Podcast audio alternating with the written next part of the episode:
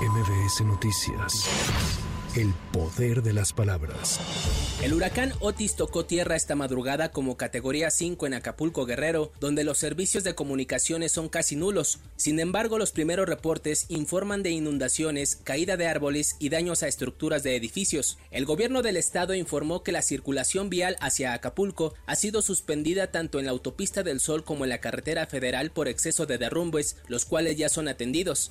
Por ahora, Otis se degradó a huracán categoría 1 y se cerca de Ciudad Altamirano en Guerrero. Al respecto, el presidente López Obrador dijo que hasta ahora no hay reporte de personas fallecidas. Sin embargo, indicó que el huracán impactó muy fuerte en la Costa Grande, en los municipios de Tecpan, Acapulco, Coyuca de Benítez, entre otros, donde se implementó el plan DN3 y el plan Marina. Pegó muy fuerte, muy fuerte el huracán en Guerrero, en la Costa Grande, en Acapulco, en Tecpan, Coyuca, Juárez y otros eh, municipios, Atoyac.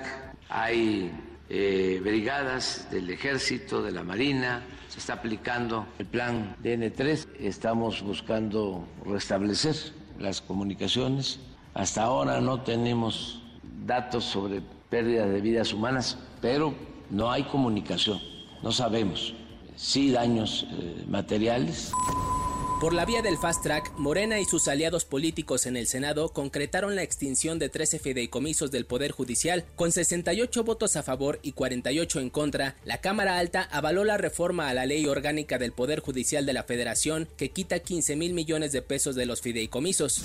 Por su parte, el Sindicato de Trabajadores del Poder Judicial Federal acordó mantener el paro de actividades hasta el domingo luego de la eliminación de los 13 fideicomisos. Además, juezas y jueces federales informaron que promover una acción de amparo en demanda única en contra de la extinción de los fideicomisos.